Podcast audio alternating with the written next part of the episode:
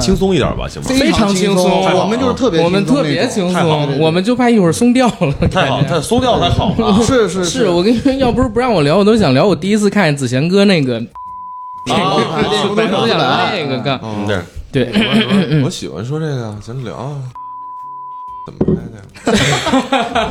是这个样子。一会儿呢，咱们按照顺序，就是哈喽，大家好，欢迎收听我们这期的硬核说，我是主播阿甘。然后他会说他是 AD，然后您二位就是呃，我是戴墨，然后我是张子贤，然后我呢就接着您二位会说，二位制作的电影《三大队》即将于十二月十五日在中国大陆公映，就这么一个正经的开头，其他就没有了。行嘞。然后今天是非常有幸，然后把两位给请过来。当里滴当当，可以可以可以。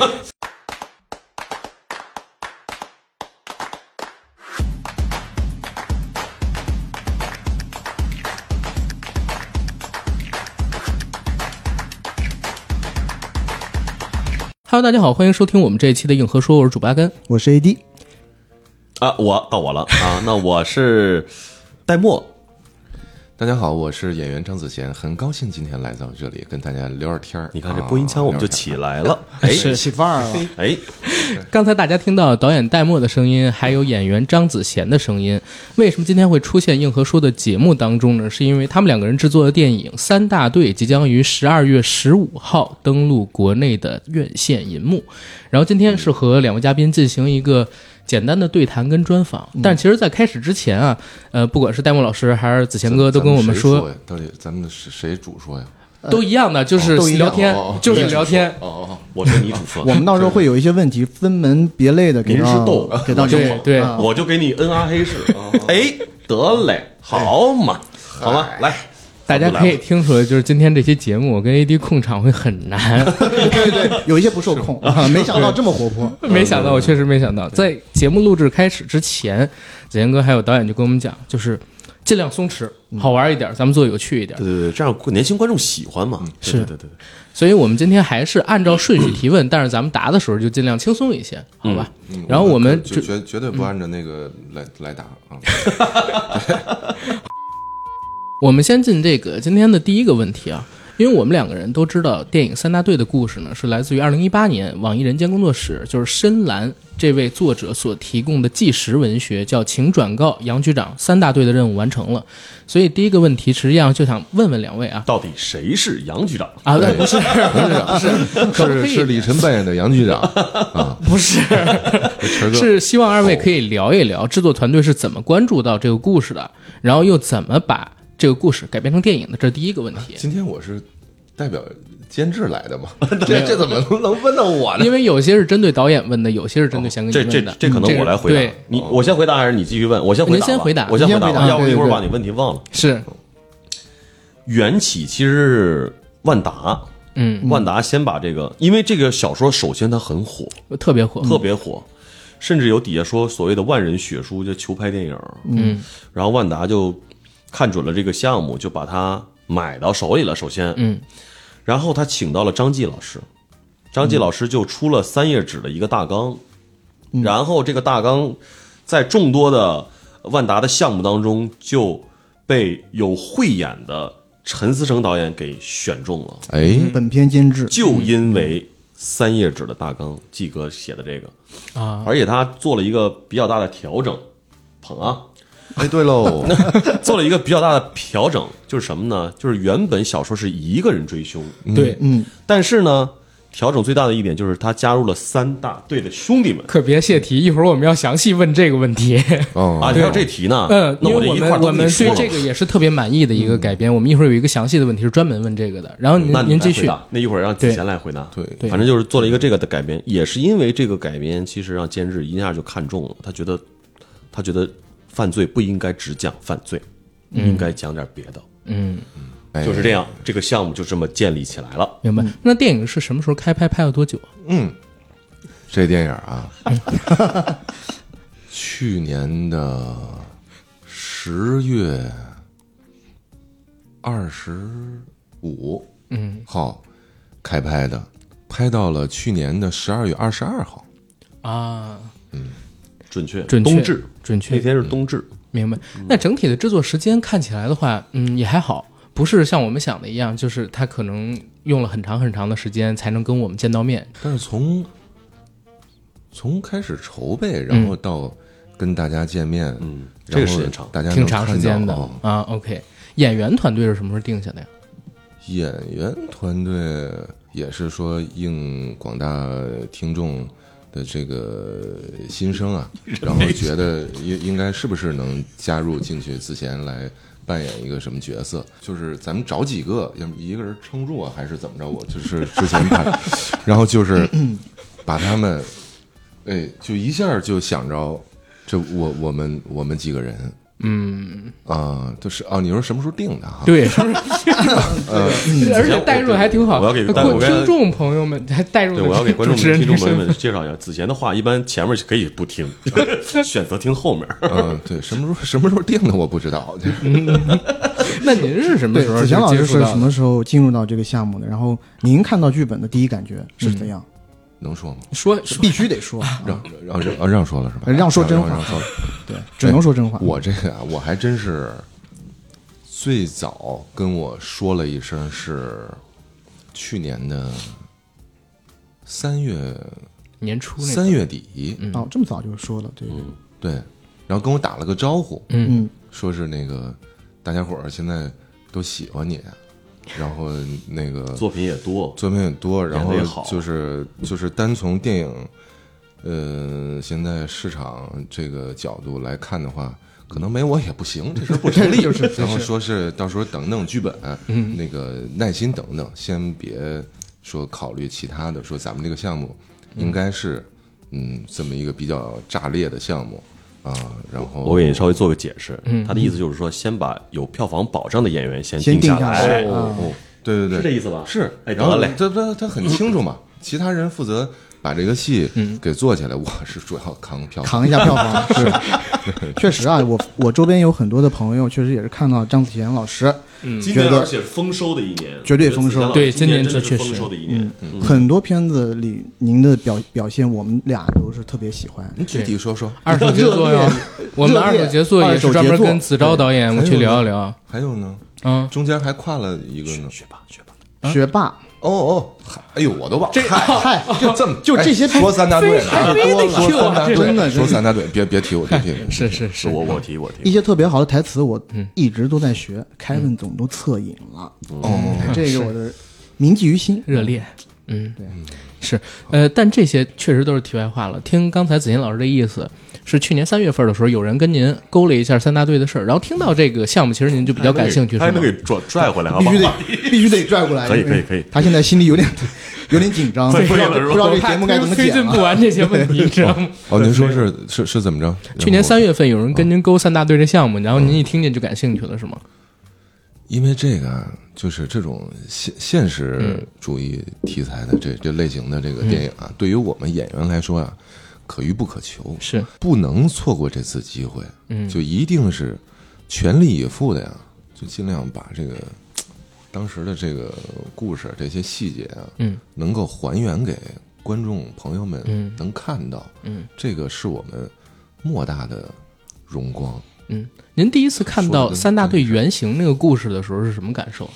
就跟我们这个歌词儿里边似的，嗯，朗朗朗朗乾坤下嗯，世事有王法。嗯嗯，我就想着呀，这有些人有些事儿啊，别人管不了的，得有人管；就别人办不了的呀，得有人得有人办。嗯，嗯因为我第一次看片是在金鸡，看了片以后我就特别喜欢，然后托我一个那个呃好朋友文员。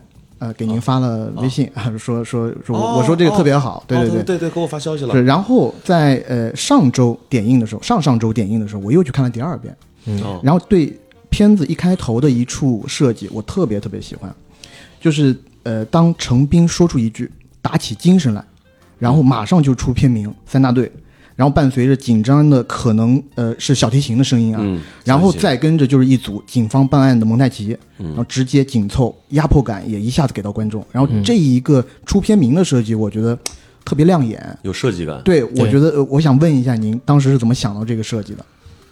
嗯，其实还是想让观众更好的去进入到这个故事当中吧。嗯我觉得出片人那个点儿，我们也在选择。嗯。其实我们有两个点儿，当时做一个纠结，嗯。就是在他敲杯子那块儿做做，就是我现在成片的这块儿，还是在提前的一场五天嗯。办案出去那场。啊，但总感觉呢，这是一个有劲儿的事儿，嗯。得先把这劲儿先弄出来。就是这几哥们儿的那个那个嗯。意气风发，那个上来那个英气的那个英气的那个感觉啊。感觉，嗯。所以我觉得还是那个在打起精神来那块儿敲杯子那块儿，像一个军鼓似的那种鼓点儿，是出片名儿，嗯。会有一种战斗感，嗯，对，像倒计时开始了，对然后战斗感也是他们也是因为在这次战斗当中，就是有有了一些意外，才因此会有后面的一些情节，所以还是在那那里选择出片名是是对，啊，而且就是呃，张毅老师说那句话，打起精神来，我自己感觉第一次看的时候，我觉得有一点像打破第四堵墙的那种意思，就有点像观众观众对，在跟观众观众互动，然后这一点我就特别对嗨，开篇了啊，嗯，嗯，对。就大家把手机调成静音，是 有点这功效是吧？嗯。对。然后我们两个其实之前刚才说过的是很早就看了点映，然后在那之前，其实一八年的时候文章刚火，我俩也第一时间就看了，嗯很喜欢那个文章，所以我们俩其实对这个剧本的改编，可能相对于新观众而言还是比较严格的。然后但是在这一次就是改编的剧本里边，我们俩有一个很喜欢的设定，因为原文章里边四年千里追凶的只有程兵一个人。一个人对，然后程兵队长出狱之后，他没有打扰以前的伙伴，瞒着他们独自进行对王二勇的抓捕工作。但是现在的剧本当中呢，安排了原三大队成员在成兵出狱后和他相见，并一同努力侦破八二案件的戏份。虽然最后都因为各自的原因逐渐退出了这个追捕，但他们的参与，我们是觉得可以令这个故事变得更有温度。而且我们也始终就是相信，在现实生活中，成兵队长他这个追凶之旅啊，这些三大队成员如果有机会，也一定会提供帮助的，因为这个案子对他们的人生影响都太大了嘛。所以我们也在想，就是电影它的改编，某种程度上帮这些现实生活中的三大队成员啊完了梦，然后也缓解了原故事当中队长身上的那种孤独感，尤其是结尾。就是三大队任务完成之后，兄弟一个个向成兵走过那场戏，啊，呃，那场确实非常很动动容我当时是很多人都喜欢那个对那个对对，有点流泪。然后这场戏拍摄的时候，两位都怀着怎样的心情跟状态？然后可以跟我们聊聊这个改编给你们自己带来的感受，以及你们对这个改编的看法吗？先让子贤说吧，嗯，那场戏拍的时候，早早的呀，大家伙儿就都到了。先开始呢是觉得哇，这个气氛好像有点儿这个低迷啊，嗯因为就是大家伙儿看到了一哥画的那个特效妆了，啊，就被打的鼻青脸肿的样子，对，对看到他而且也老了妆，嗯，然后呢就一下吧，就是感觉哎呀，我们就为什么没陪着他走到这个最后哈、嗯。嗯。然后就在那儿等了一会儿，他拍前边的那个戏，就是一警察小点儿。对。那天而且那天杨老师回来了，你记得吗？那天杨老师回，来了，那天杨老师回来了，嗯。就又凑齐了三是是，又凑齐。杨新明老师，然后呢，对杨新明老师，就是杨老师。然后完事儿呢，我们就在那儿啊，还真是故意的岔开这个话题，嗯，聊聊球啊，嗯聊聊最近这个杨老师的那点事儿啊。嗯完事儿啊，老师哪你点儿？是哪点事儿是？不是那会儿正好世界杯期间吧，对啊他他们喜欢球吗？我一场没看呀，啊，真的吗？我这次世界杯一场没看，太辛苦在创作上，我觉得不可惜哎。有这么一世个世，界杯与我无关，我错过了一届世界杯。嗯那就那值了，就拍出来三真条倍了。的值了。嗯，然后然后完事儿呢，我们拍的时候啊，其实因因为我们除了除了一哥，然后我们每一个这个队员都要回到当初的那个感觉，是的，嗯，所以啊，就大家伙儿极力的克制自己，因为我们每个人向他打招呼都是还挺欢快的啊，嗯就若无其事的嗯这这这种劲儿。但是其其实我我们那个是拍了好多条吧，嗯，拍了好多条，是因为我们那个这个难度比较大，将近有二十条，嗯，对哦，难度比较大，然后配合着这个群众，然后还有这个。呃，就就那个到到马路上那些车车呀，嗯然后那些人，嗯。那个是我们没法儿控制去控制的。然后呢，每拍完一条，我们心里边都特别难受，因为做出那个若无其事的那种状态其实是强压着内心的那个有一点那那个愧疚吗？涌涌动啊，对，对。呃，这场戏是拍摄在电影快拍完的时候吧？对。啊，那怪不得啊。会有这样感受了。因为我因为我们我必须要强调一个这个，就是我们这个电影基本上是顺拍的，哦 OK，嗯 OK，明白。他是顺真的走过了这一路的历程，走过了这一路的历对程，顺拍就是按剧本顺序一直拍啊，对，跟大家而且解释一下。而且也保护演员的这种感受，嗯。我觉得这很重要。嗯，明白。反正当时那那那个心境就是强弩着上去，就强颜欢笑，跟呃成队打个招呼，然后完事儿之后，我们又到了那个沮丧的那那个情情绪里边儿，嗯，嗯，明白。就是那个来回来去有有个二十来遍，其实嗯，现在好多观众朋友们都说看完了之后，就是到到这一块儿的话是挺戳他们心的。嗯，我觉得是当时那我们的感受是是真的要要分别对，嗯要要分别，然后然后然后要要要给观众的，也达到你当时想表演的那、嗯想要传达那种效果。嗯是导演呢？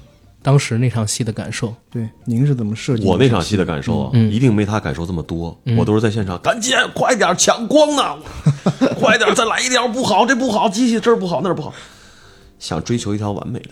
嗯嗯，所以才拍二十多遍。对，然后毅哥，我跟毅哥也说，毅哥也想给更多一点儿，因为我们其实比较难去把握说，成明这一路下来，他报告完局长以后，他那个表演应该是什么样子的？嗯因为我们没有连贯看过成片，嗯嗯所以一哥也是给了我特别多层次的表演。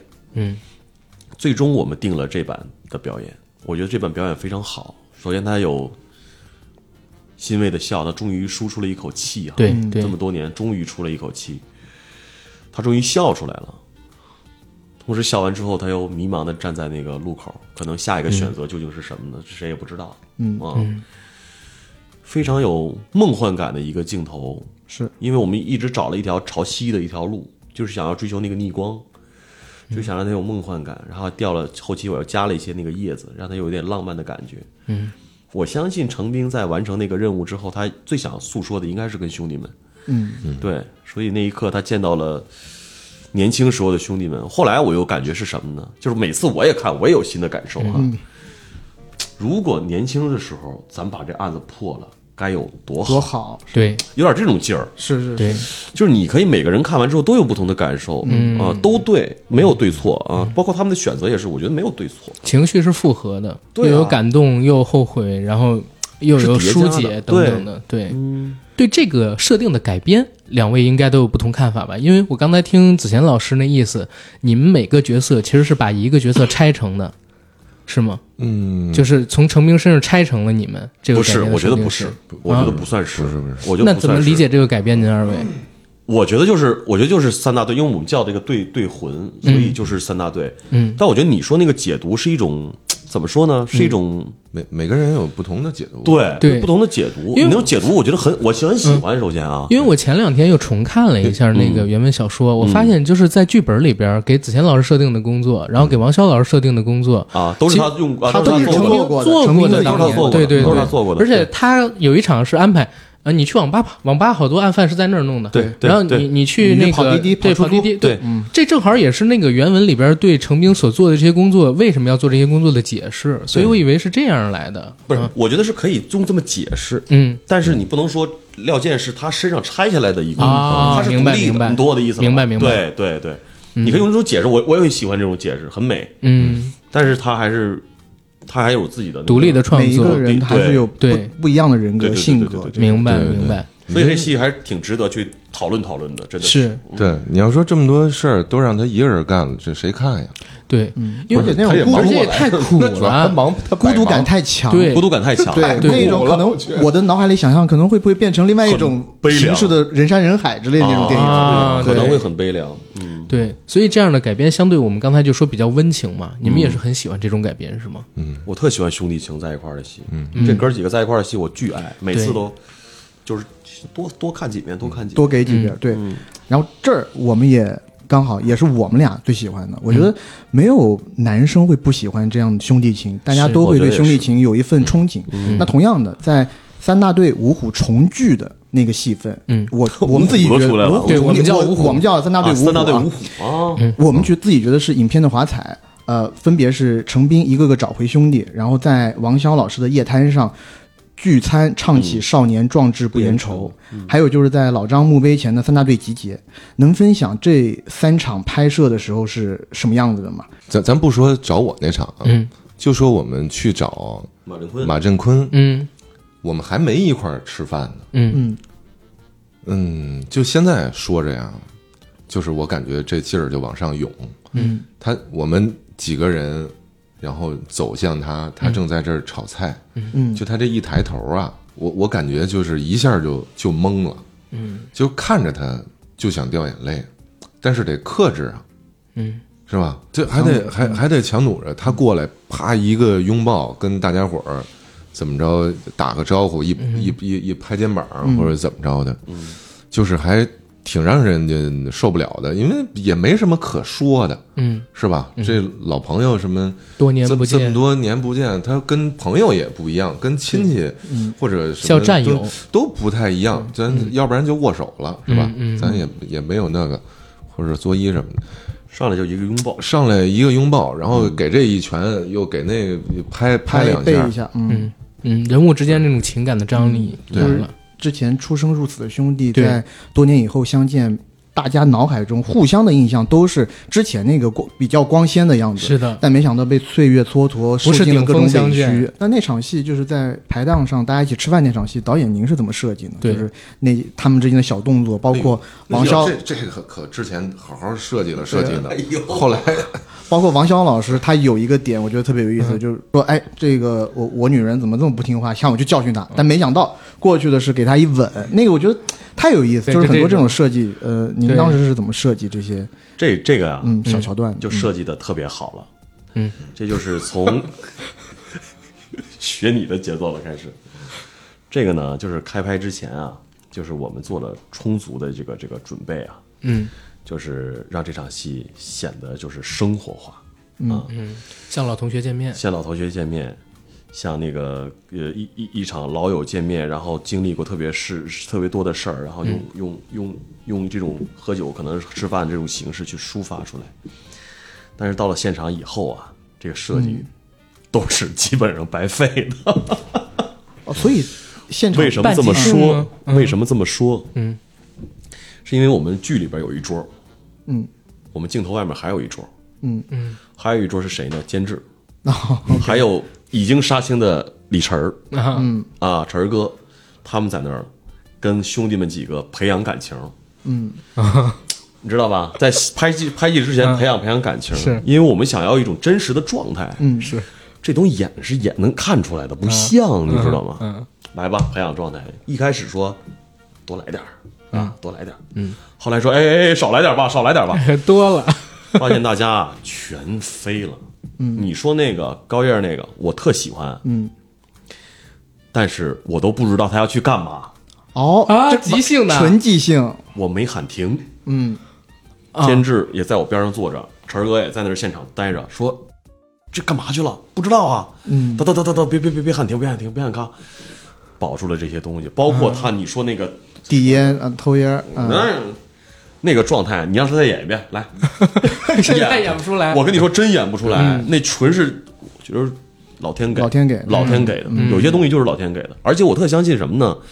就在那一刻啊，三大队和这个你说这个五虎，灵魂契合了，融为一体。对我特有这种感受，时空穿梭，然后咔嗒就是扣上了那种感受。明白。明白。哦我们俩是真没想到这场戏这样，我们这个呀，有有词儿，嗯有这个这个行行为动作嗯在那儿那个提示，那剧本，咱们可以是不是哪哪天把这场戏这个原原原本给原本晒出来，啊让大家伙看看，谁都没按着这词儿。我觉得是一个特别好的宣传点。对因为他这是怎么着呢？但核心还是说的那个核心是核心核心是核心，核心心里有准儿嘛，但是但是你们看啊，你们都看过这场戏，嗯这谁跟谁说话搭得上吗？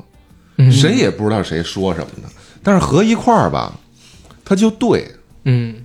他好像还是传达着同一个信念。对。谁也不知道谁说什么的。对，我在同一个主题下的，我两条我就断片儿了，我头一回啊，我头一回是飞着眼，我完全想不起来了。然后后来他们就让我呀 抬头，然后抬头说拍不拍不着我说唱歌，嗯，我没法抬头，我对面是毅哥，你说我看着他在那儿哭，我这给我难受的呀。然后我这一低头，肖哥还就糊了我，然后 然后吧，我感觉跟小狗似的，然后我就反反正是就是那一场，嗯确确实是谁也不知道怎么回事儿。嗯，但拍的很好，对全玩，状态都对了，全玩的是真的。对对。OK，那还有一场就是老张目前的三大队集结这场戏，当时怎么拍的？其实就是因为这三场，你说这三场其实是连贯的嘛，连贯对连贯的其实情绪有一个台阶。发生在十五二十分钟内。对对对对，其实有一个台阶儿去去去铺垫，一步一步往上走的。其实就是再集结、再出发的一股劲儿。嗯啊，其实前面就是跟师傅告别，然后后面突然之间之之间，程兵说跟大家说说我要继续再再追干这个事儿。嗯第一反应肯定是别闹了啊，咱嗯职业咱们。你弄个保险不好吗？是吧？你这个烧烤摊儿卖佛珠，对啊，卖佛珠干一分店什么不好吗？你别，咱都是吧？嗯没警察，不是警察了，我还想弄。他说了一番话，可能真的能击碎他们的一些心，嗯也能，我觉得是找到他们最痛的地儿。嗯你像比如说，你像比如说毅哥跟他的那个，他说那个你这几年过得怎么样啊？那台词，嗯，那一下就扎中他最要害的地儿了。嗯。还有蔡斌那个，他说为什么在这么远的地儿摆摊儿啊？他说因为见不着熟人，那一下也扎中他最要害的地儿了。是。嗯。所以其实他特别知道这哥几个其实心里到底想什么呢？嗯。嗯。但他不是煽动啊，不是说哎我我要去，我带着大家咱走吧，不是，是他真想默默离开。嗯但恰恰那段话，我觉得击击击中了他们心里最最敏感的那根神经，是那种感觉啊。嗯，明白。那这儿正好想问一下，就是三大队这些太 自然了啊，没事儿。这儿正好想问一下，就是比如说子贤老师理解当中三大队成员们的感情是怎样的？然后您理解当中的廖健是个什么样的人？然后你们几位主要演员之间有写过小传，有相互碰过这些小传吗？嗯，之前啊想过，嗯这个三大队它是一个一出现是一个什么样的一个面貌啊？传达给这个观众是一个什么样的一个气息啊？然后这个人物，嗯，比如廖健这个人物，嗯他是一个怎么样的一个姿势呢？他每天是一个什么样的一个状态呢？但是就是开拍那一天，我们最开始就拍的我们吃饭，第一次那个大排档，啊，最早进组的第一次时候的啊大排档他最早进组的时候，我俩也聊过，他直接到房间，我们俩一起沟通过一次关于人物这个人物。但是后来一拍上啊，觉得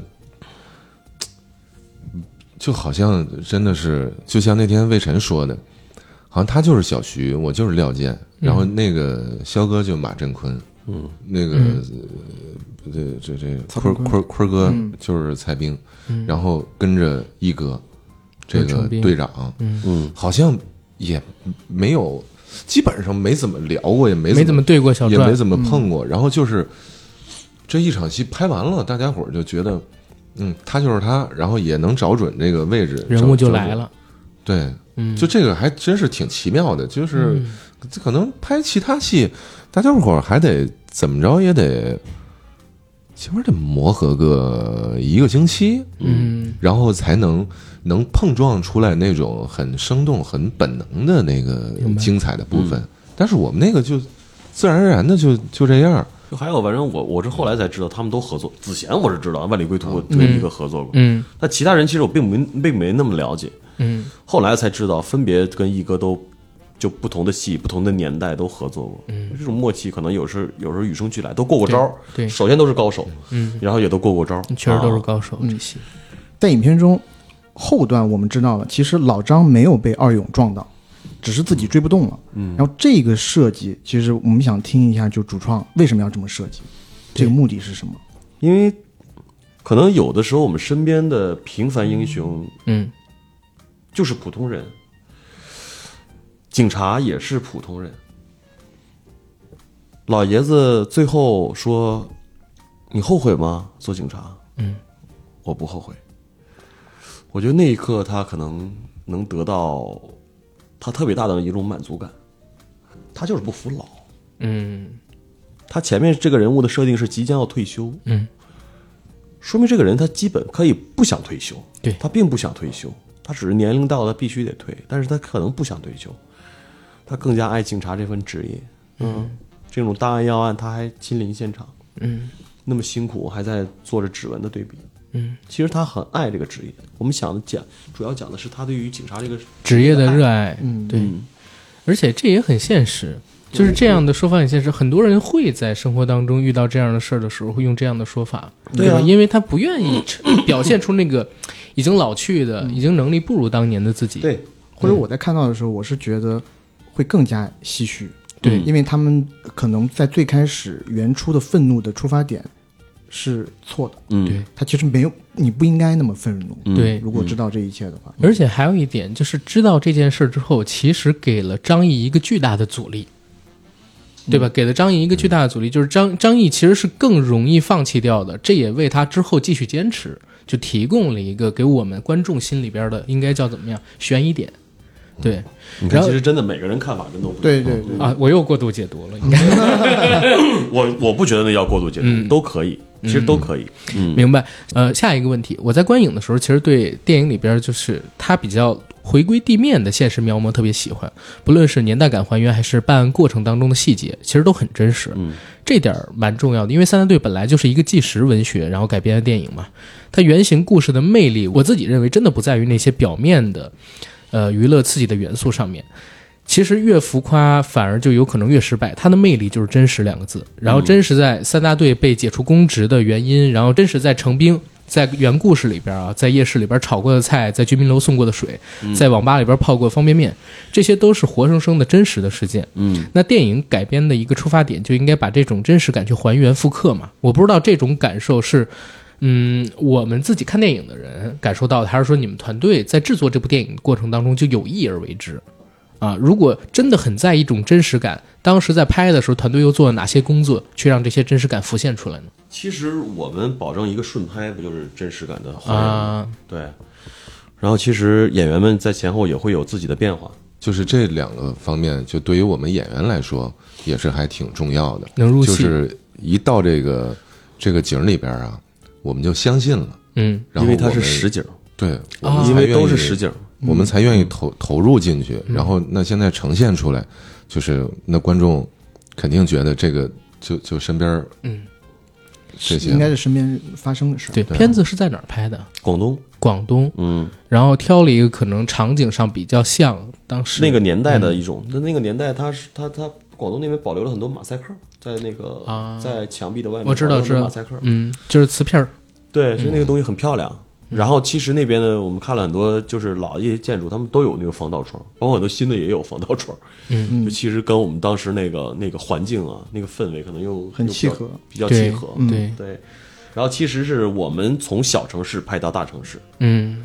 是因为年代是以前旧一点的城市到啊。后面新一点的的城市。嗯。我不知道你们注没注意到，他在桥上有一场，看着对面全是在施工楼盘的嗯楼盘的一个，是那个年代也是整个中国大兴土木啊，对开始城市化城市化的对。底层的那种。他应该是手上拿了一个那个楼盘的广告，啊楼盘广告嘛，对对。对对对，这这个设计其实就特别对。我们老师就跟我们讲，你现在看上海的一些地方，你觉得旧，其实不是因为上海旧，是因为它城市化早。就两广地区其实也是，因为他们那会儿八九十年代有钱，就开始有钱了，所以他们那边在八九十年代的时候已经完成了一些城市功能的建设。那后边除非是彻底坏了，否则是不需要改的。所以反正你现在再去两广地区，会觉得有些城区比较旧，但实际上是因为人家有人家建得钱发展的早。对，OK，就是在观影的过程当中，其实我们觉得这个主题曲的选曲特别的厉害。呃，包括片中的插曲《少年壮志不言愁》是刘欢老师一九八七年为电视剧《便衣警察》演唱的主题曲。是呃，那部剧其实是一代人的回忆了。呃，有时候我在想，金盾的名字是不是都是从金色盾牌、对热血铸就这句歌词受到了启发？呃，选择使用这首歌，除了暗示几位主角可能受到这部剧集的影响，选择了警察职业之外，还有什么其他的隐喻吗？首先，《少年壮志不言愁》这首歌呢，我们了解过，嗯。也季哥也了解过，包括毅哥也在跟我们讲他警察、身边警察的故事。嗯，这是算是警队之歌，对，一线干警上很多人都在唱这首歌，嗯。然后他们一唱就跟对歌似的，就是你上聚会啊或者什么的，都会唱这支歌，就是有劲儿、嗯对魂的一首歌。我们就把这首歌用在了这个这个这个片子里面、啊。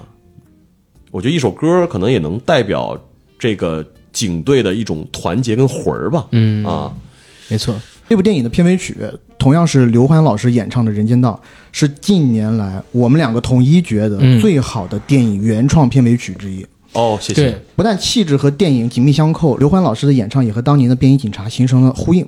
对呃，同时唐田老师的作词也非常的出色，里面有一些词我们觉得都跟这个电影里面的主角的遭遇形成了呼应。朗朗乾坤下，希望事事有王法什么的。对然后好人未必能有好报，那坏人凭啥享安乐？就这种。所以呃，也想请导演聊一聊电影在音乐的创作和选择上是怎样的标准，然后这其中有没有什么故事可以分享？嗯我就可以先让子贤聊一聊。对对对，嗯子贤老师也可以因为啊聊一下。，嗯他唱了，啊哦 o k 来，子贤老师说说，唱的《人间道》是吗？对，后来他们说还是得找刘欢老师。啊我那您这版会作为推广曲发出了吗？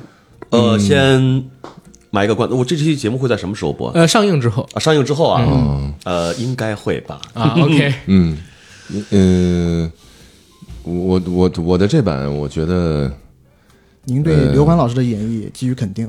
对，嗯呃首先是哎，我们是对刘欢老师呃致敬吧，我们这个也是情感充沛的啊，来唱的这首歌，希望大家能够喜欢。你不是说刚才那什么那个三大队五虎吗？，对，嗯很多粉丝现在已经有三大队的粉丝了，啊，哦，想让他们出道。我觉得这首歌有可能是他们打榜出道的第一首歌。那那那回头得编一个 old school 的舞。对，我觉得，我觉得这首歌就是一定要让兄弟们唱一版，因为大家会想听到他们的声音，嗯，也会给这个片子结尾会有点延续。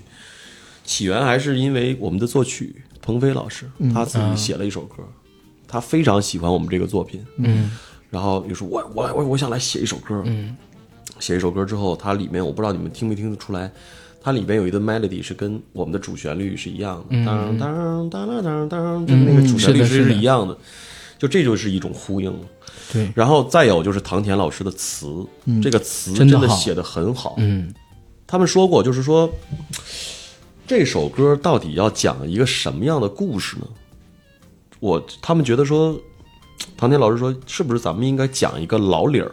嗯嗯坏人未必能呃享安乐，好人未必有好报。嗯那为什么会有这样的事情发生呢？是世事必须要有王法，这种词就就很直白，但是又很直接，但是又很戳心。是看完这个片子，你在听这首歌，你就感觉这首歌的歌词是在说这个片子，对对，整个故事都对得上。说了一遍，对所以就特别特别的美。对，然后最终有幸请到了刘欢老师，就像你说的，就就是跟戏里边有一个呼呼应对，而且少年壮志不言成。时空的呼应对对就刘欢老师在在荧幕荧幕外边是吧？对对对着荧幕里面的自己，对，他也在唱这个。对《少年壮志不言愁》的一种那种甚至我都想起了《少年包青天》里的无愧于心，头顶一线一片青天，然后心中一个信念，不是年少无知，只是不惧挑战。就这三首歌，在我脑子里边都串起来了。是是是嗯，是，它有股老味儿，它有股老理儿。对。其实我们片子也有股老老老劲儿。儿，呃，老劲儿。就我看那个有一个视频，嗯，短的视频，然后刘欢老师说我在一九八七年啊。唱过这个《少年壮志不言愁》，嗯，然后今天我给电影三大队唱的这首《人间道》，嗯，这个音乐还没起呢呀，就一下就给带回去了，嗯，然后再加上我们参演了这部戏，那真的也是某种程度的肯肯定。对，好多人都希望刘欢老师能给自己演的作品唱歌呢。嗯是对哎，呦我天呐，这这个真是我我跟我妈说，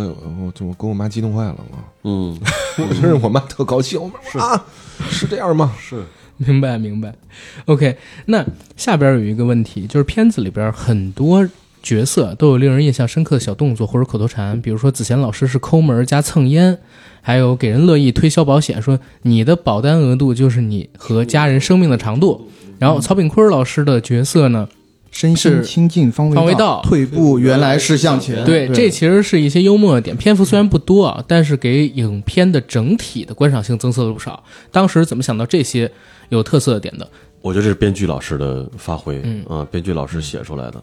对他当时其实出了那个三页纸的一个大纲啊，其实就写了类似于这种这种话，嗯，每个人找了一个属性，在三页纸的大纲里面把这些词都写进去呃，不不一定是这种词，但是这种方向，啊对，这种方向，对，比如说他会为了自己的孩子，那会为了孩子说一些什么话，比如上夜校什么，这个词就自然而然来了。嗯，那他可能那个人是稍微佛系一点的啊，稍微怎么怎么样的，一直在劝退。嗯，咱们是不是永远跟这个犯罪嫌疑人擦肩而过呀？他有另外一种意思在，他是不是在、是在劝退啊，或者是说咱咱们要别干了？反正就是各种解读吧。嗯。嗯嗯，我我是就像说季季哥写这个剧本啊，你说这些细节啊、人物性格呀，嗯，然后刻画的那么生动啊，嗯，其实我在就是后边离别的这场吃饺子那个，嗯，我就这场戏我就是之前看了一遍，嗯，然后在咱们拍摄的时候我一直没敢看，嗯太带入了。嗯对我一直没敢看，然后但是我大概齐啊、我我我老在过着这场戏，但是具体的内容什么的，我尽量我就把它给忘了。嗯，就是在拍摄过程中，我想把它给忘了，然后把这个最初的这个感受、啊、状态再保留在最后。嗯，我还真是咱们拍这场戏的白天，然后我我我再去把它熟悉了一下，但是之前那个感觉我是一直在保留着。我觉得这个真的是，就是我们张基老师的这个，作品作品的功功对力太深厚了。他的这个确实非常厉害。嗯，嗯让每一个人读到这个文字的时候，觉得这个人物是鲜活的，是立体的。嗯其实这个问题啊，就引申到我们最后一个问题，就是三大队的五虎，其中的四虎，每一个人当时跟程斌告别的那一场戏，我们嗯觉得都非常的出彩。然后刚刚子贤老师说了他的那一场下线的戏，嗯，我对那场戏记得也很清楚。您往那一坐，对对，然后跟他们说，突然就跟他们说，这个呃，因为是在过年的期间嘛，我给你们每个人都买了一份保险，嗯意外险，然后您就奔出去了，然后在雪地上长嚎。您是怎么理解您当时的那个感觉的？就是他为什么要在雪地里大笑？呃，不是大笑，就是在雪地里大叫。嗯我是当时想的是，我还想就是回到三大队嗯当初我们的那个状态那那个状态里，然后我有点扛不住了。嗯，我我我我我我你想儿子了，对，就是我，他不是怂了，他是这事儿啊，就让我太煎熬了。嗯嗯，就是这个人物，我觉得走到这儿的话，他再往下去该去去哪儿去走的话，嗯怎么弄上哪儿去？嗯咱们干嘛去？嗯咱咱们到底是找的这人还在不在啊？对，有可能都死了。然后的话，嗯嗯，我我觉得我我我我珍惜的是咱们这个这这份兄弟情，然后我我想最终这个廖健这个人物，他即便他是死了，他也要保住这个兄弟情，嗯，然后但是如果他再往下走，嗯，我觉得他会崩溃的，他会。就是没有当初的那个情感会，不知道怎么会继续下去会破裂的。嗯嗯，我当时的理解是，我我做的时候，我就觉得，我想回到当初，我想是被你们所有人宠溺的那个那个孩子，嗯，就是我我我宣泄一下，真是哥儿几个这事儿也不赖你们，也不赖我，嗯，但是咱们永远是兄弟。就我喊完了之后，你让我缓一闸回去。嗯，嗯，明白。导演呢？我我觉得我还是不做过多的去解释。对这些角色对我觉得浑然天成的有一些东西可以不用做解释。对，啊但我们其实是觉得这一段很好是在哪儿？因为我们刚才不说了吗？这电影它是个纪实文学嘛，嗯，它虽然要改编，但是头尾尽量是别动的。所以我们看到中间改成这些人帮着一个个程兵老离师去，对他，我们就在想他到底该怎么样一个个离去，好让这个尾巴又变成程兵老师独立的抓到王二勇。嗯，然后其实，在王骁老师下线的那场戏，我自己也非常喜欢，就是他扮演的马振坤在离开大队的时候，在火车站，听到一声，对，把其他四虎送上车，转身离开，然后突然一下，仿佛又听到了有人在喊他的名字，但其实没有喊名字，就是一声哎哎，他马上就回头，但是只剩了空空的那个检票处。这个细节我觉得就设置的太好了，就是能不能想请导演也聊一下这个戏当时是怎么拍的？嗯，嗯。老天给的，我觉得是老天给的，那是我觉得是也是即兴的反应啊，不是不是不是不是那不是即兴的反应，但是其实那段其实有调整，就是有一些删减。嗯。对，其实有了删减之后，其实反倒留在那儿会更加的给人一种可以多有回味的感觉。嗯，嗯，对多层次有回味的这么一种感受。嗯，我觉得神来之笔，嗯，季哥也特别喜欢那一笔。这个是在原来剧本里面就有的吗？这是原来被人喊了一声这好像这原来剧本里就有的嗯哦，啊，我记得是原来剧本里就有的。